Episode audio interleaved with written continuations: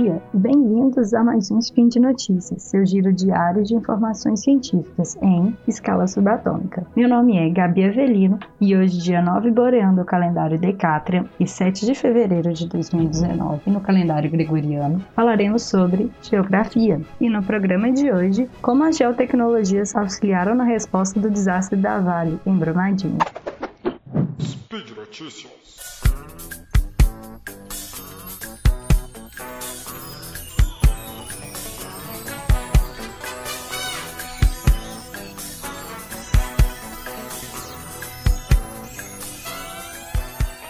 Bom, na sexta-feira, 24 Aurora, no calendário Decátria, ou 25 de janeiro de 2019, a barragem 1, que era a barragem de rejeitos da mina do Córrego do Feijão, rompeu em Brumadinho. É um crime ambiental que até a hora dessa gravação deixa 99 óbitos confirmados e 259 pessoas desaparecidas.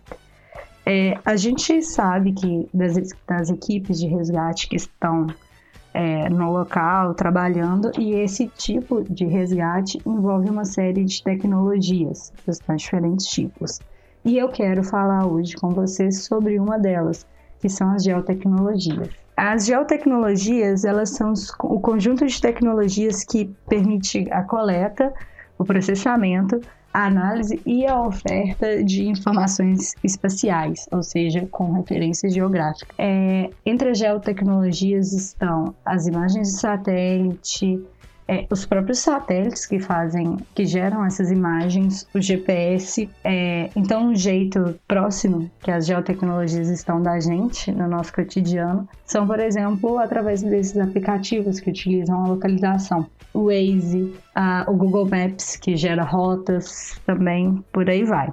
É, bom, no caso do desastre, algumas horas depois, algumas empresas começaram a disponibilizar já as imagens de satélite que começaram a mostrar qual era a magnitude do desastre, né? Qual de fato era a área que tinha sido já atingida pela lama. Bom, e com a disponibilização dessas imagens que estavam atualizadas, que eram mais recentes, é, foi possível realizar o mapeamento daquela área. Ainda sobre as imagens de satélite, o INPE, que é o Instituto Nacional de Pesquisas Espaciais, programou e recebeu imagens do CBERS-4 no dia seguinte, ou seja, no sábado. É, esse satélite que eu falei, o CBERS-4, é um satélite sino-brasileiro que tem a função de gerar imagens satélite. Então, ele é uma parceria entre o Brasil e a China.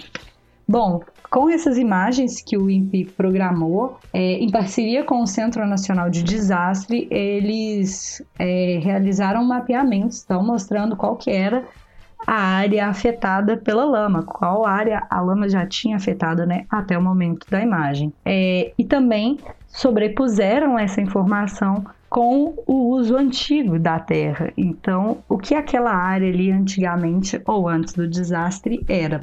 o, esse tipo de mapeamento ele tem uma função que é muito clara, né? Que é para mostrar para as equipes de resgate, direcioná-los para as áreas que têm potencial de encontrar vítimas, né? Por exemplo, as edificações, o refeitório e todas as outras coisas atingidas. Bom, além das imagens satélite utilizadas pelos órgãos governamentais, é, um outro recurso geotecnológico que foi utilizado foi o mapeamento colaborativo. Aqui, a plataforma que foi utilizada foi o OpenStreetMap, que brasileiro, e é uma comunidade que funciona mais ou menos como a Wikipédia. É uma comunidade que produz a informação e que também verifica e valida as edições. A comunidade ela teve como objetivo inicial localizar e mapear as edificações que eram existentes, as estradas, as matas, as áreas de agricultura e as áreas urbanizadas no entorno da barragem. Em 24 horas, toda a área do desastre tinha sido mapeada, então toda a área que já tinha sido atingida pela lama foi mapeada no que era o seu uso anterior e em 48 horas foi mapeada toda a área que foi atingida pela lama. É, e é um mapeamento que tem sido utilizado como base de dados para elaboração dos mapas que auxiliaram as equipes de resgate, conforme eu comentei anteriormente. E por hoje é só. Lembro que todos os links comentados estão no post. Deixa lá também seus comentários, seus elogios, críticas, declarações de amor ou seu meme favorito. Lembro ainda que esse podcast só é possível de acontecer por conta do seu apoio como patrono do SciCast, tanto no Patreon quanto no Padrim. Um grande abraço e até amanhã.